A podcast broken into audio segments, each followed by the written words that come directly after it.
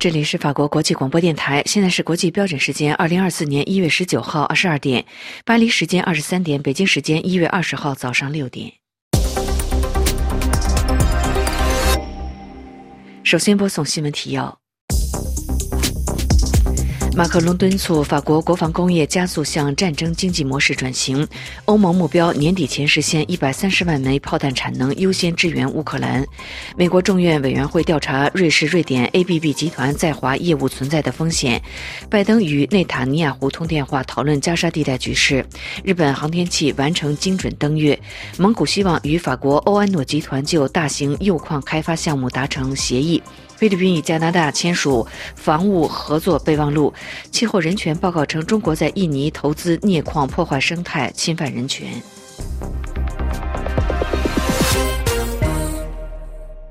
听众朋友，早上好，我是安娜。下面要为您播送这次新闻节目的详细内容。欧盟内部市场专员布雷顿周五表示，欧盟有能力在今年年底前生产至少一百三十万枚炮弹。布雷顿在访问爱沙尼亚的时候强调，欧盟首要的任务就是确保欧洲公司生产的大部分炮弹运往乌克兰。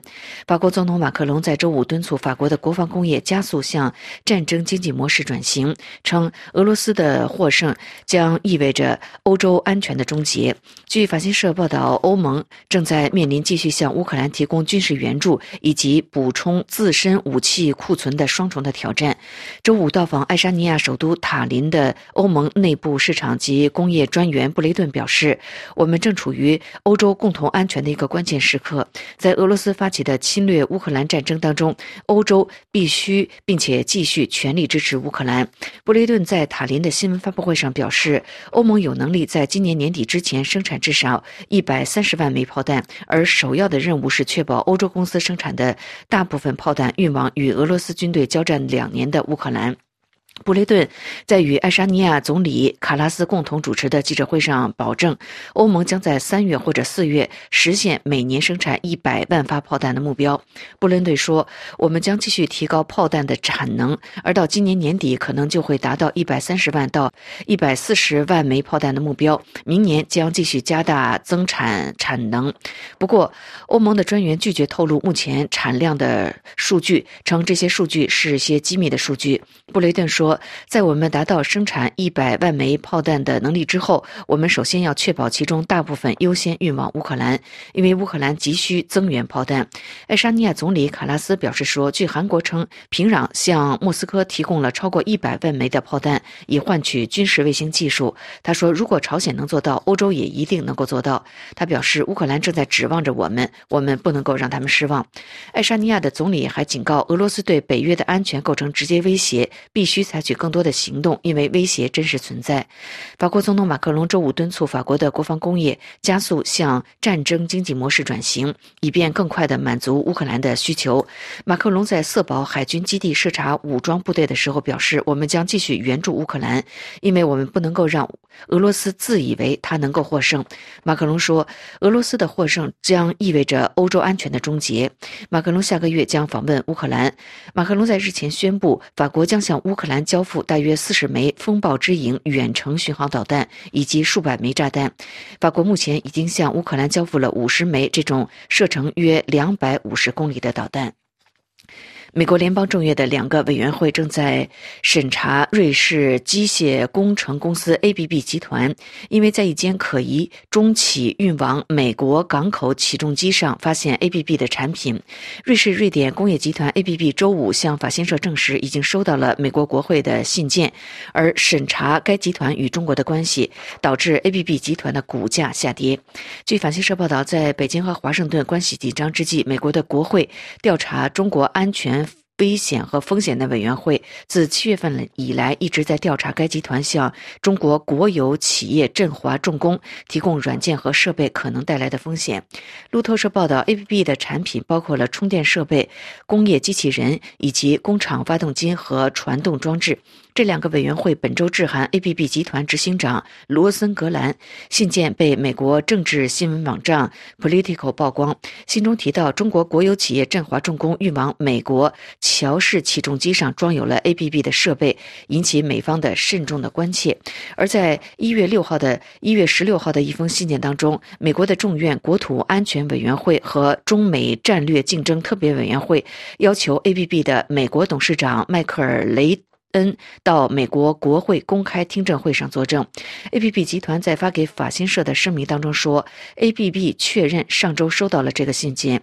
而这家全球领先的工业技术集团表示，我们目前正在审查这封信，并且表示将严肃认真地回应美国国会两个委员会的要求。截止到国际标准时间下午三点四十五分，APP 的股价下跌了。三点百分之三点七七到三十五点二四瑞士法郎。据称，APP 集团是上海振华重工供应商之一。该公司是一家中国国有企业，生产港口码头设备，比如。降船起重机，《华尔街日报》日前报道说，美国官员日益担心，遍布全美各大港口，甚至包括几座军港在内的所用的中国制造的起重机，可能借此之便悄然成为中国的间谍工具。报道指，振华重工的起重机相对物美价廉，而且精密传感器。可登陆追踪货物来源的目的地。有些人担心，中国可能会借此得知美国为全球美军进出口的物资的项目。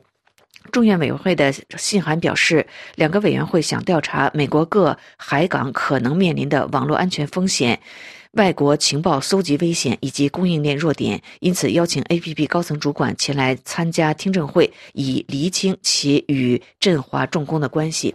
信中还要求 APP 提供集团与振华重工之间的商业关系的资料。美国总统拜登与以色列总理内塔尼亚胡周五通电话，讨论以色列及加沙地带的局势。白宫发言人科比表示。拜登仍然相信建立巴勒斯坦国的前景和可能性，但是认为要实现这一目标还有很多工作要做。白宫称，以色列将允许通过位于以色列南部的阿什杜德港将粮食运往加沙地带。据法新社报道，白宫的国家安全委员会发言人科比在周五表示，拜登与内塔尼亚胡周五举行了三十到四十分钟的电话会谈，就以色列和加沙局势表述各自的立场。内塔尼亚胡此前曾经表示反对在加沙战后。后建立巴勒斯坦国，科比在拜登与内塔尼亚胡会谈以后表示，拜登仍然相信建立巴勒斯坦国的可能性，但是认识到要实现这一目标需要做大量的工作。历经两次失败，月球狙击手的日本无人太空探测器周五、周六交接之际，精准登陆月球表面。唯一的缺憾是太阳能电池板出现了问题，不能产生任何的能量。详细的情况，请听安德烈介绍。降落在一个直径不到三百米的陨石坑中的月球狙击手，将对人类知之有限的月球地幔的岩石进行分析，搜寻月球起源的证据。月球狙击手的使命还在于推进对月球水资源的研究。在美国和中国计划在月球建立载人基地之际，如何解决水资源十分关键。日本由此成为继美国、苏联、中国及印度之后，全球第五个登月国家。法新社由此评论说：“登月成为全球新一轮的竞赛目标。一九六九、一九七二先后完成人类登月的美国，在缺席近半个世纪后，二零一七年重新推出阿尔特弥斯返月计划。但是，载人绕月的阿尔特弥斯二号和载人登月的阿尔特密斯三号计划分别延迟至二零二五和二零二六。美国航空航天局为了减少成本，开始与私企合作。”但向私企订购的星际飞船月球着陆器还远未准备就绪。这个着陆器将用于标志着宇航员重返月球的阿尔特弥斯三号任务。新的测试预计将在二月进行。俄罗斯的前身苏联虽然是最早把载人飞船成功送上太空的国家，但在1976年无人飞船探月任务失败后，去年月球二十五号也没有成功的着陆。俄罗斯航天领域因财政贪腐加之俄乌战争而陷入了困境。不过，普京承诺大力支持探月计划，俄罗斯将参与中国在月球建立载人基地的计划。中国则在太空探索领域全面崛起。按照计划，中国宇航员将在2030年以前登陆月球，并在月球表面建设一个持久的航天基地。虽然中国在2003年才首次将人类送入太空，远远落后于苏联和美国。但其由军方掌控的航天计划，凭借巨大的预算，近十余年来取得了长足的进展。二零二二年，嫦娥五号将月球样本送回地球，为四十多年来世界首例。中国自二零二二年建立了天宫轨道空间站，并计划今年从月球带回新的样本。印度也正在崛起，尽管印度与其他太空强国相比投入的预算无法可比，但其月球三号飞船去年成功降落月球南极，成为第一个在月球南极着陆的国家。印度还计划在短期内与日本合作，在2025年向月球极地发送一个新的探测器。印度总理莫迪希望在2040年之前将一位印度人送上月球。蒙古希望在短时间之内与法国的欧安诺集团就大型铀矿开发项目达成协议。请听安曼婷的介绍。蒙古国总理罗布森纳穆斯莱奥云额尔登在达沃斯接受法新社采访时表示。他认为将会在短时间内与法国欧安诺集团达成最终协议，以开发蒙古国的一个大型油矿。十月份的时候，法国总统马克龙和前来法国进行国事访问的蒙古国总统乌赫纳呼日勒苏赫。就开发位于蒙古国西南部的卓布齐敖包油矿签署了协议议定书，最初预计该投资协议会在今年年底前完成。蒙古国总理奥云额尔登在达沃斯年会期间告诉法新社说：“目前，我们的政府工作组正在对该项目进行环境和技术评估，以及与法方达成最终协议。”蒙古国总理表示，他在达沃斯与欧安诺集团和力拓集团的老板进行了讨论。力拓集团是蒙古国就奥优涛勒盖铜金矿大型采矿项目签署协议的第一家国际集团。蒙古国总理解释说。对蒙古国来说，与欧安诺分享他们与力拓的经验和良好做法至关重要，这样他们才能够在短时间内达成高质量的协议。蒙古国总理还说，矿业对蒙古来说非常重要，它是蒙古的主要出口行业。但是未来蒙古国会努力发展其他经济领域。在达沃斯，蒙古国总理会见了旅游业人士以及能源领域，尤其是可再生能源领域的专家。北约九万官兵将参加坚定捍卫者军演，请听珍妮特介绍。是的，北约十八日宣布将于下周启动大规模军事演习，这是自一九八八年以来最大规模的军事演习。演习将持续数月。约有九万名北约士兵参加，距离俄罗斯展开入侵乌克兰将近两年之际，也是领导美国军队欧洲司令部的美国武装部队的指挥卡沃利将军在纪念该乌克兰遭入侵两周年之际说道：“这将清楚表明我们的团结、我们的力量及我们互相保护的决心。”这些演习。将从大西洋延伸到北约东翼，为期数个月之久。这是在未明白指名道姓提到俄罗斯的情况下，他按照北约术语指出，将采取与规模相当的对手发生冲突的形式。俄罗斯大约是在两年前开始对乌克兰展开大规模攻势。卡沃利将军表示，其中特别包括。从北美增援欧洲大陆的部队，约有五十艘军舰、八十架飞机和一千一百辆战车将参加这场自一九八八年举行的重塑者的演习以来最大规模的战争游戏。一九八八年，当时正值苏联与大西洋联盟之间的冷战时期。菲律宾与加拿大在周五签署了一项国防合作备忘录。菲律宾国防部长指出，这将有助于两国未来签署有关军队互访的协定。国际气候人权报告称，中国在印尼投资镍矿，破坏生态，侵犯人权。各位收听的是法国国际广播电台新闻节目。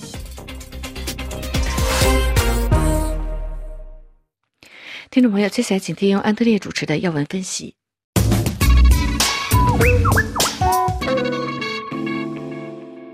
各位大家好，全球化的冠军们集合在瑞士达沃斯，他们的话题有时简单的令人吃惊：大匮乏会不会重新降临？新冠大流行、乌克兰战争已经严重紊乱了全球贸易，地缘政治再次紧张，让出席达沃斯论坛的政客、经济学家、商人、企业家言必称世界贸易正面临着新的威胁。巴克莱银行欧洲区负责人塞卡托在世界经济论坛会议期间告诉法新社：“我们认为供应链在新冠大流行终结后已经恢复正常，但是在红海袭击事件之后，情况变得更加不稳定了。在以哈战争十月七日爆发前，世界贸易组织希望二零二四年全球商品贸易增长百分之三点三。”该组织总干事伊维拉现在变得不太乐观。他承认，从红海、苏伊士运河和巴拿马运河上看到了地缘政治紧张局势的恶化，但他希望全球贸易仍比去年要好，除非爆发一场大战。红海袭击，贝恩公司的经济学家卡隆·哈里斯告诉法新社，胡塞武装正在改变世界贸易和增加航运成本。这个声称以行动声援加沙的巴勒斯坦人的类似游击队的武装组织，在国际贸易的重要大通道红海不断攻击所有他认为与以色列有关系的商船，以至于本应经由苏伊士运河的商船大批转到直布罗陀海峡，路线又长，成本又高，由此将至少在数月之间扰乱了供应链。台海前景不明。台湾总统大选结束，被北京视为危险的台独分子赖清德当选总统，这在北京与华盛顿之间也生出新的紧张。美国希望北京尊重台湾人民的选择，中国领导人习近平则宣称台湾统一是历史必然，暗示不惜诉诸武力。美国国务卿布林肯在达沃斯警告说，鉴于台湾海峡对全球贸易的重要性，以及台湾在全球经济中发挥着与其规模不成比例的作用，台湾海峡贸易流通如受干扰，将影响整个地球。可见台湾地位之重要。巴克莱银行欧洲区负责人塞卡托特别指出，台湾在全球半导体生产中占据重要地位。因此，该产品流通的出现的任何紊乱都会引起严重的担心。众所周知，台湾在先进的芯片制造工艺方面领先于世界其他任何地方。巴拿马的旱灾，在巴拿马运河减少船舶流量的倒不是地缘政治，而是与气候变化和厄尔尼诺现象相关的干旱和缺水。东豪快递老板麦耶在达沃斯解释说：“我们有太多的干扰源，政治、自然、气候，甚至社会原因，大流行病等等，因此更有可能出现几个事件累积起来，形成全球运输的瓶颈，甚至堵塞贸易通道。不过，他评估眼前的困难还不至于造成太大冲击，因为全球需求总体上仍然相当低。”而且有大量的航运能力。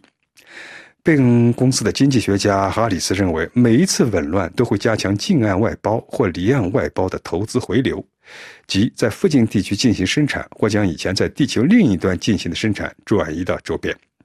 紧张的地缘政治局势只会有利于保护主义回归。德国财政部长林德纳在达沃斯会议最后一个小组发言时呼吁，要避免在补贴问题上恶性竞争，我们无法承受。出席达沃斯论坛的中国总理李强也谴责了贸易和投资歧视性措施，他这是暗批华盛顿以国家安全为名限制对中国出口高精度的芯片。听众没有？以上您听到的是安德烈主持的要闻分析，感谢飞利浦的技术合作，谢谢您的收听。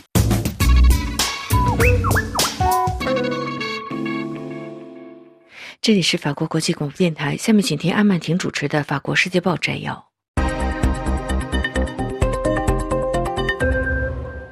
各位听众。法国战略研究基金会的研究员、政治学者瓦莱丽·尼凯在《法国世界报》的一篇论坛文章中写道：“北京与台北之间实现潜在和解的主要障碍是中国政权本身。他还写道：“尽管台湾选出了支持独立的总统，但中国不敢军事冒险，因为风险很大。”瓦莱利·尼凯表示，台独政党民进党在台湾总统选举中连续第三次获胜。虽然民进党胜利的幅度有限，尤其是在立法会没有获得多数席位，但是对北京来说，这是一次挫败，使北京当局再一次遭遇挫败。首先，台湾此次的选举组织良好、平静、完全透明，对于中国政权构成了直接的意识形态上的挑战。中国共产党虽然一直坚持说，自二十世纪九十年代以来，主导台湾政治生活的民主价值观是西方的，没有普遍性。但是，台湾定期组织的选举以及政治更替的可能性表明，对于华人世界来说，民主原则并不是不适用的。对于百分之六十以上自认为是台湾人和百分之三十以上自认为既是中国人也是台湾人的台湾居民来说，台湾政治制度的深度民主性构成了他们身份的重要组成部分。根据瓦莱利·尼凯，中华人民共和国遭遇的另一个挫败是，民进党获胜显示了中国战略思想的核心，作为信息战一部分的宣传策略和施加影响力的企图是没有效果的。瓦莱利·尼凯表示。严重损害中共影响力的是中共政权本身。自二零一三年上台以来，习近平加大了挑衅、侵略行动和不妥协的声明，破坏“一国两制”原则，试图说服台湾人接受与大陆统一。通过对香港实施粗暴的国安法，并迫害香港反对派。北京减少了吸引像台湾这样的开放和自由社会的机会。瓦莱里·尼凯认为，面对挫败，中华人民共和国的回旋余地是非常有限的。他唯一的可选项是增加挑衅、入侵和军事演习，对台北当局及其美国盟友维持压力。中国的经济形势不好，出口在不断的下降，而且展望二零四九年，中国共产党的首要任务仍然是自身的生存问题，所以军事冒险主义似乎是不太可能的，因为它有可能会导致北京政权的终结。瓦莱利·尼凯表示。长期以来，中国一直希望台湾人能够被与中国大陆建立非常密切的经济关系的前景所吸引，希望台湾能够像成熟的果子一样掉落到中华人民共和国的怀抱里。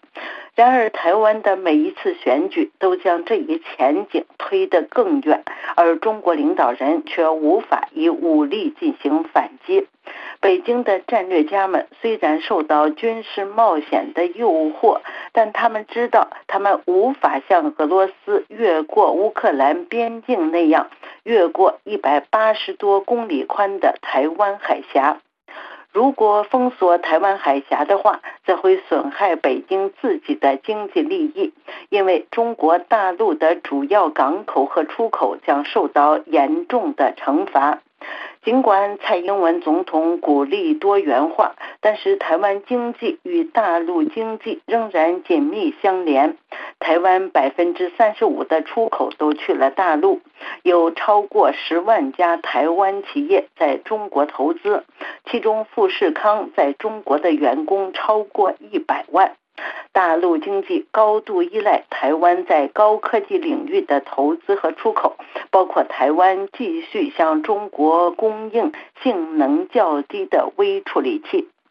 由于这些困难，而且也由于中国政权需要优先发展经济来保证社会的稳定，因此今后的两岸关系应该是保持现状。瓦莱利·尼凯最后写道。台湾民主的胜利在此显示，虽然台湾人身份因素的重要性不容忽视，但北京与台北之间的潜在和解的主要障碍是中国政权本身。从长远来看，台海两岸的民主趋同不会带来统一，而是带来台湾与大陆之间的合作加强，让两边的人民能够共享相同的理想。各位听众，以上是法国《世界报》摘要节目，本次节目由阿曼婷编播，感谢收听。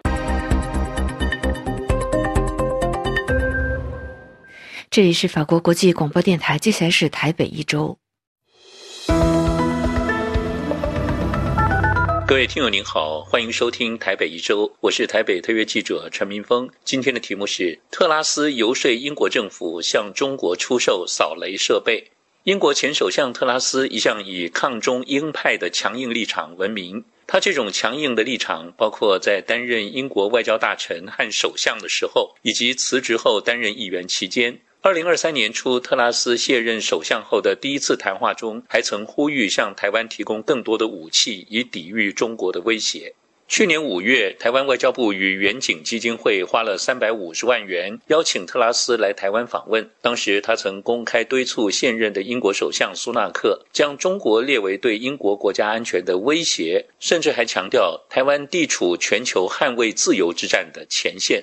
然而，不幸的是，美国政治新闻网站政客 Political 本周释出的文件却显示，特拉斯去年八月在写给英国商业和贸易大臣巴登诺克的一封私人信函中，游说巴登诺克要求加快向中国出售国防设备。他在信中提到，禁止英国公司向中国出售军事装备，恐怕会让英国的企业损失数百万元。他甚至还说，业者认为，如果政府不授予许可，只会让中国转向技术仿造，自行制造这些产品。Political 的报道还指出，这家英国国防设备的制造商李奇蒙国防系统位于特拉斯的选区诺福克。之前，英国安全官员禁止这家公司向中国出口扫雷设备。专家表示，特别是在美国卖给台湾布雷设施之后，如果英国把扫雷设备卖给中国，当中国入侵台湾时，这些设备恐怕刚好可以派上用场。Political 的报道还指出，议员没有义务对所有选民的要求都采取行动。专家和保守党的资深议员也表示，特拉斯的干预可能威胁台湾和英国的国家利益。英国下议院外交事务委员会主席艾利西亚·卡恩斯也说，积极游说出售军民两用技术给中国，违背国家利益，当然也违背盟友台湾的利益。李奇蒙国防系统公司的对中出口许可申请，在去年四月遭到英国的官方驳回，理由是有安全的疑虑，可能被移转给第三方。但这家公司以扫雷设备不在英国对中国军售禁令的管制范围和不具备镇压民众功能为理由，就官方的裁决提出异议。有专家指出，共军如果登陆台湾，可能使用这类扫雷设施清除反战车地雷等防御设备。对于美国新闻网站的爆料，在台湾引发了高度的关切。台湾驻纽西兰前大使谢文吉接受中天新闻访问的时候说：“政府在邀请外宾的时候，应该厘清受邀者的操守跟作为。”他痛批特拉斯收了钱来台湾发表演说之后，回国转而游说英国政府出售装备给中国大陆，这是扎扎实实对台湾不友善，与台湾为敌。他强调，政府不应该受骗。当碰到了骗子时，请骗子来的人应该负责。根据英国国会公布的议员额外收入显示，特拉斯访台时，除了台湾的远景基金会支付的出席活动跟演讲费用八万英镑之外，台湾外交部还另外招待机票跟住宿等大约一万多英镑，再加上交通、餐饮等其他费用，总计台湾付出将近新台币四百万元。台湾外交部十八号举行例行记者会，发言人刘永健表示，外交部对于英国前首相特拉斯去年应邀来台访问，以实际的行动表现出对台湾的支持，表达感谢。被问到特拉斯对中国态度转变是否危及台湾的国家安全，台湾外交部说，英国政府也还没有对英国制造商的军备出口做出批准，对假设性的问题不予回应。至于媒体询问这个事件是否让台湾成为冤大头，台湾外交部表示一码归一码，目前外交部并没有看到特拉斯有任何伤害台湾的言行。至于特拉斯收取高额来台演讲费用，台湾外交部则说，这是特拉斯方面跟远景基金会的签约。国际上透过演讲公司安排政要出国演讲是非常正常的。外交部没有进一步的评论。以上台北一周今天的题目是特拉斯游说英国政府向中国出售扫雷设备。我是台北特约记者陈明峰，感谢收听。这里是法国国际广播电台，接下来请您继续收听专题节目。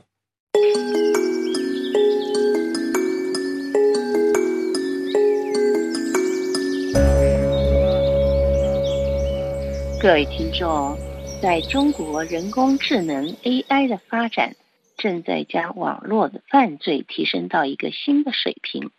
在一切都被记录的时代，从监控摄像头。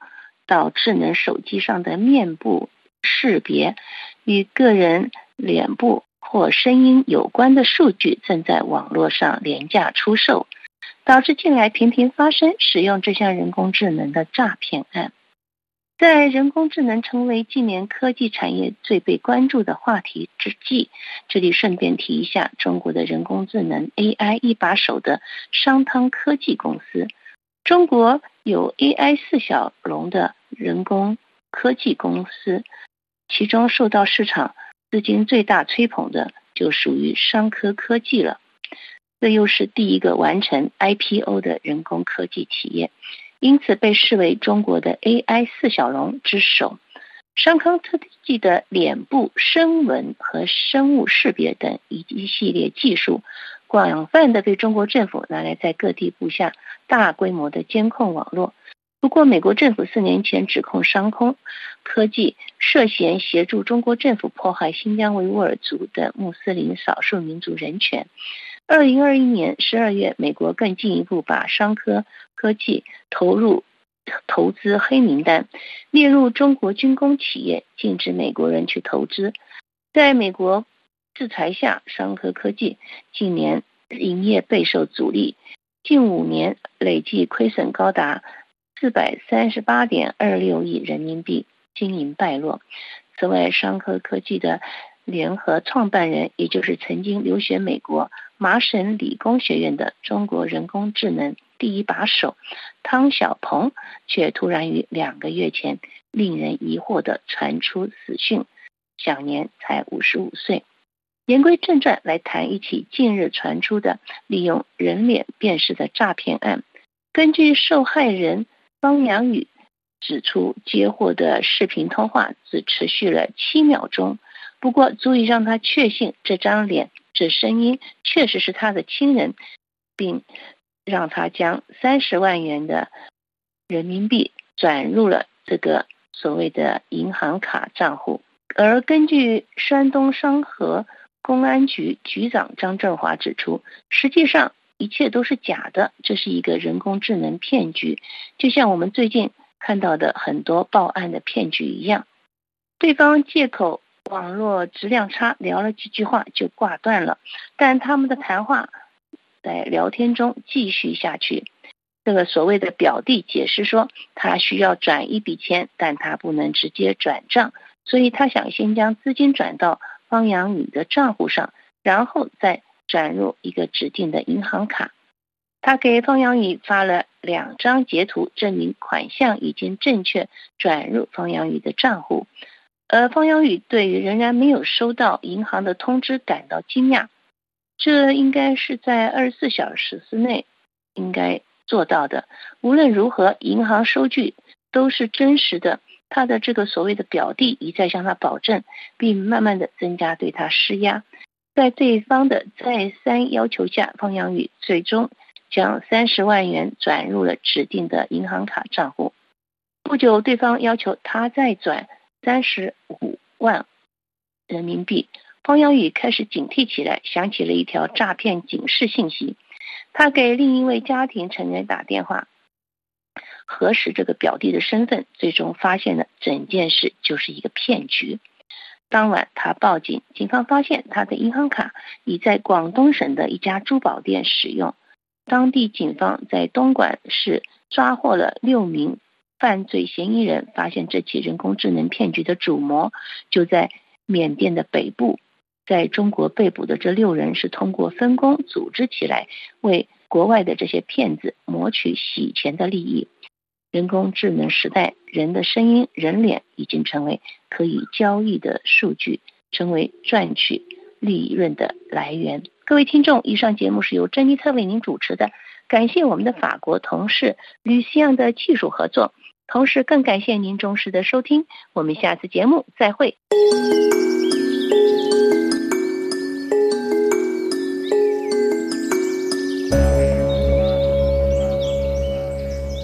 这里是法国国际广播电台，听众朋友，明天专题节目时间要为您安排播出《印太纵览》，欢迎收听。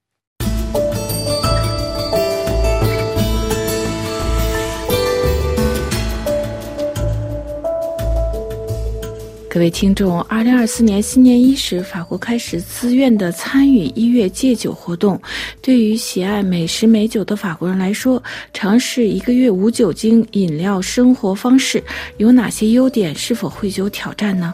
从英国兴起的一月禁酒行动，今年进入第五年，减少饮酒来吸引更多的法国人，包括一些青年人也追捧减少饮酒的网红明星。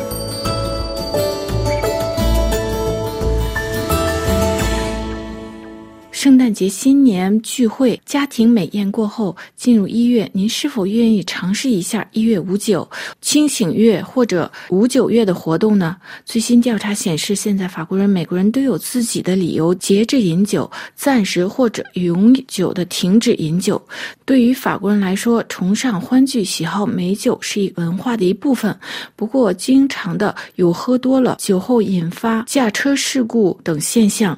根据法国公共卫生。数据显示，法国有百分之七的死亡是由于酒精造成，相当于每年约四万九千人死于酒精中毒、酒后驾车引起事故和酒后家暴等。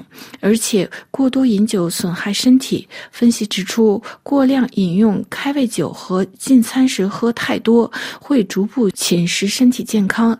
而且，不少法国人低估了自己在一周内实际饮酒量，认为每天一杯红。酒还对身体健康有益，更何况在法国一些聚会，特别是青年人在一起聚会，如果不喝酒会受到同伴的压力，人们往往很难拒绝一小杯啤酒、一小杯伏特加或者一杯红酒。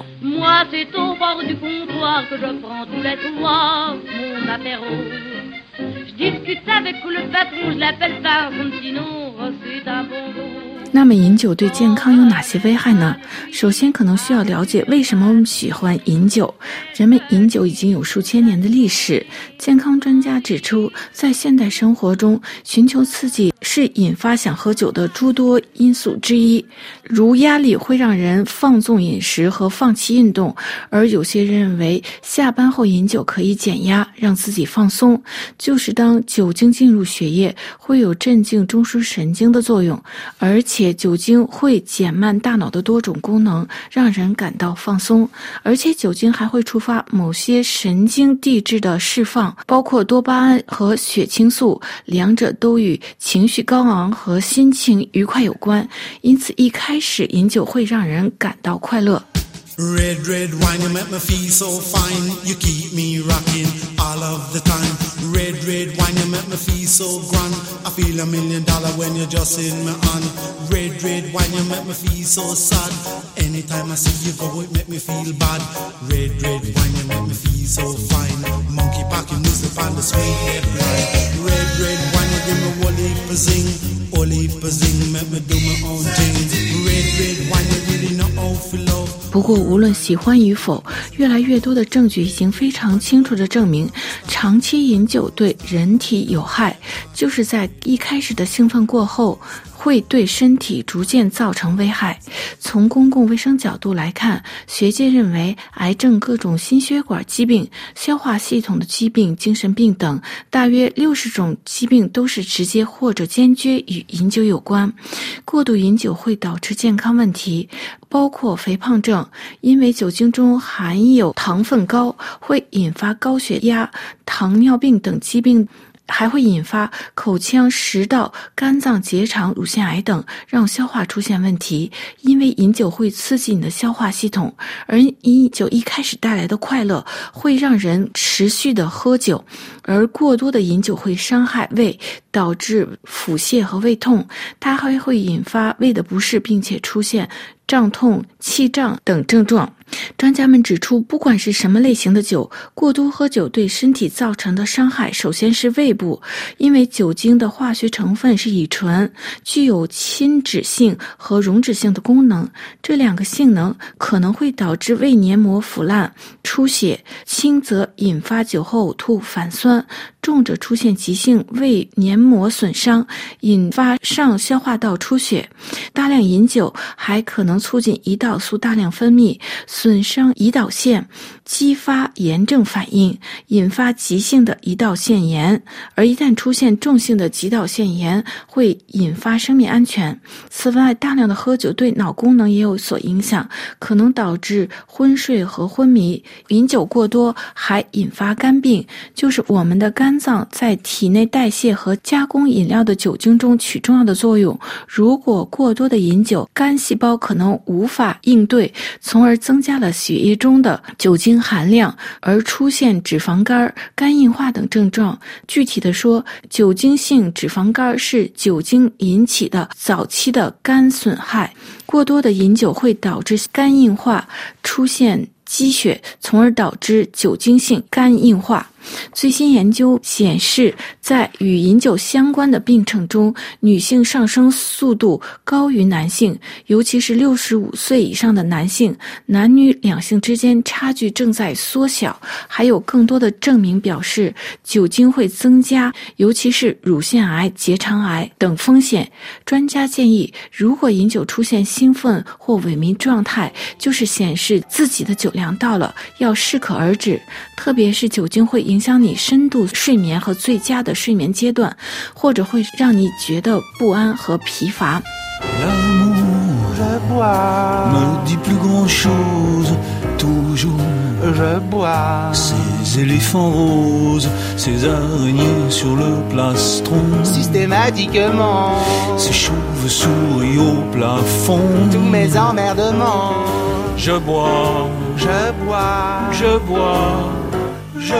moi.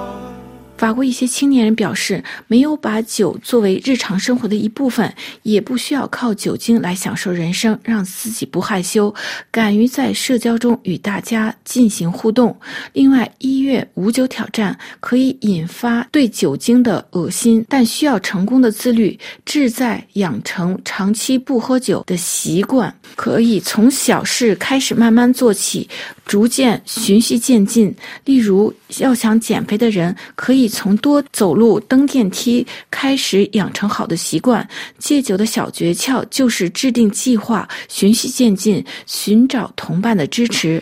停止饮酒一个月，对自己的习惯提出质疑，对自己的饮量进行评估，这就是一月禁酒开始的理念。五年前，一月禁酒起源于英国，现在已经被法国多个协会接纳。二零二三年，三分之一的法国人表示他们会考虑参加这项戒酒活动。一月戒酒行动现在更普遍，尤其是在年轻人中参与者增多。法国毒品和成瘾观察协会于二零二三。三年发布的最新报告显示，二零二二年十七岁青少年从未饮酒比率为百分之十九点四，而二零零二年这一比例仅为百分之四点四，显示法国青年人饮酒量增多。有些人甚至采取更极端的行动，一些青年人选择完全不喝酒，并在社交网上通过宣传自己选择戒酒方式，获得了成千上万的点赞。法国学生社交中心开始。推行远离酒精活动，一方面青年人饮酒比例升高，另外一方面他们开始采取行动，减少饮酒。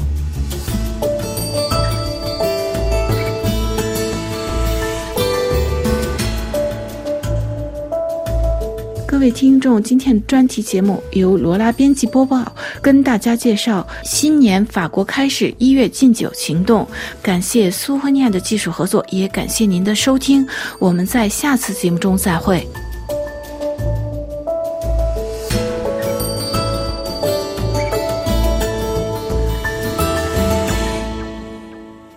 这里是法国国际广播电台，听众朋友，在明天专题节目时间要为您安排播出特别节目《法语教学》，欢迎收听。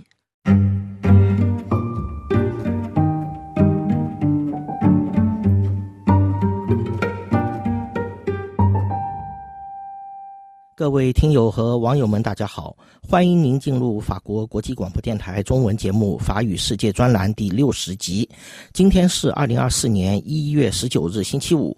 我们在二零二三年末和二零二四年年初的节目里。和听友们介绍了二百年前在法兰西从事汉学研究的德金父子两代人的中国故事。他们都是法兰西文学院的院士，并都取得了令人刮目相看的学术成就。在本次节目时间段里，我们回顾法兰西国王路易十四在一六八五年派遣数名精通数学的皇家科学院院士前往东土，为清朝康熙皇帝所用的往事。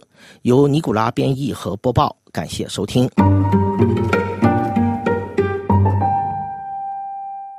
我们之前在节目中讲到，法兰西国王路易十四曾在十八世纪初启用随同传教士一起来到欧洲的福建天主教徒黄家烈为汉语翻译。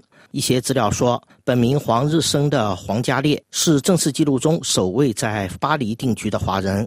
他于1702年随同汉名为梁鸿任的巴黎外方传教会传教士来到法国。法国传教士梁鸿任的父亲弗雷纳侯爵当年就是法国国王路易十四的外交大臣。法国传教士梁鸿任于1689年来到中国。法文资料说。他当年传教的主要地区是福建，有时也去四川。而黄家烈则是出身满清官宦家庭，其祖父曾担任巡查御史，这个职务在中国历史上一直被认为是具有中央政府监察官员反腐败的职能。黄家略在巴黎的主要工作是为法王路易十四整理国王图书馆里所收藏的中文书籍。在有关法兰西早期汉学研究的介绍中，时常提到查阅中文书籍。大名鼎鼎的法国汉学奠基人雷穆沙也曾就职皇家图书馆。带黄家略于1702年赴欧抵达法国巴黎的传教士梁鸿任，并为名列法兰西国王路易十四派往中国的首批使者。法文资料说，法国国王路易十四派往中国的首批使者于1685年3月3日，在法国西北港口城市布雷斯特出发，经过历时两年的旅途，于1687年才在中国沿海上岸。法兰西国王派出的首批使者都具有丰富的天文、地理和数学知识，他们都具有国王的数学家称号，被皇家科学院录册。法兰西国王派遣赴中国的首批使者，在出发时由六人组成，其中一人在抵达暹罗后返回法国，暹罗也就是如今的泰国。所以说，最后在一六八七年抵达中国的只有五人，他们的中文名字分别为洪若汉、张成、刘应、李明和白静。法兰西国家图书馆中的访问资料说，路易十四国王派遣首批使者前往中国的任务，就是要他们为大清帝国的皇帝服务。许多人可能都听说过德国数学家莱布尼茨，在发现计算机所采用的二进制计数方法时，就已意识到与华夏古籍《易经》所阐述的阴阳八卦有着异曲同工的神奇之处。而法兰西国王路易十四派往中国的法国数学家白净，可能在其中曾起到过一定的推动作用。尽管学界有人对此说法存疑。但法文资料上有一段比较详细的叙述，在中国的法国传教士白净，在一六九七年至一七零七年间，与德国数学家莱布尼茨的书信中，提到他所了解的一个类似二进制的计数系统。他当时正在研究中国传统的《易经》和《道德经》。白净向莱布尼茨介绍了中国的《易经》。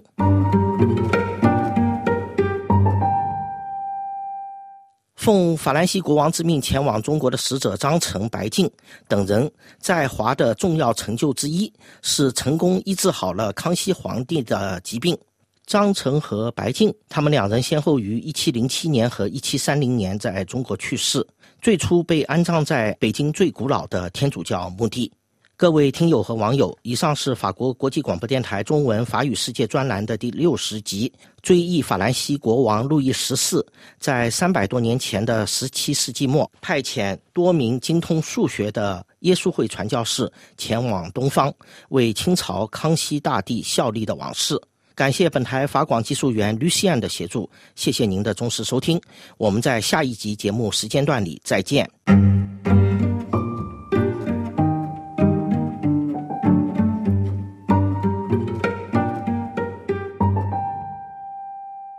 这里是法国国际广播电台，下面为您重播新闻提要。马克龙敦促法国国防工业加速向战争经济模式转型。欧盟目标年底前实现一百三十万枚炮弹产能，优先支援乌克兰。美国众院委员会调查瑞士、瑞典 ABB 集团在华业务存在的风险。拜登与内塔尼亚胡通电话讨论加沙地带局势。日本航天器完成精准登月。蒙古希望与法国的欧安诺集团就大型铀矿开发项目达成协议。菲律宾与加拿大签署防务合作备忘录。气候人权报告称，中国在印尼投资镍矿，破坏生态，侵犯人权。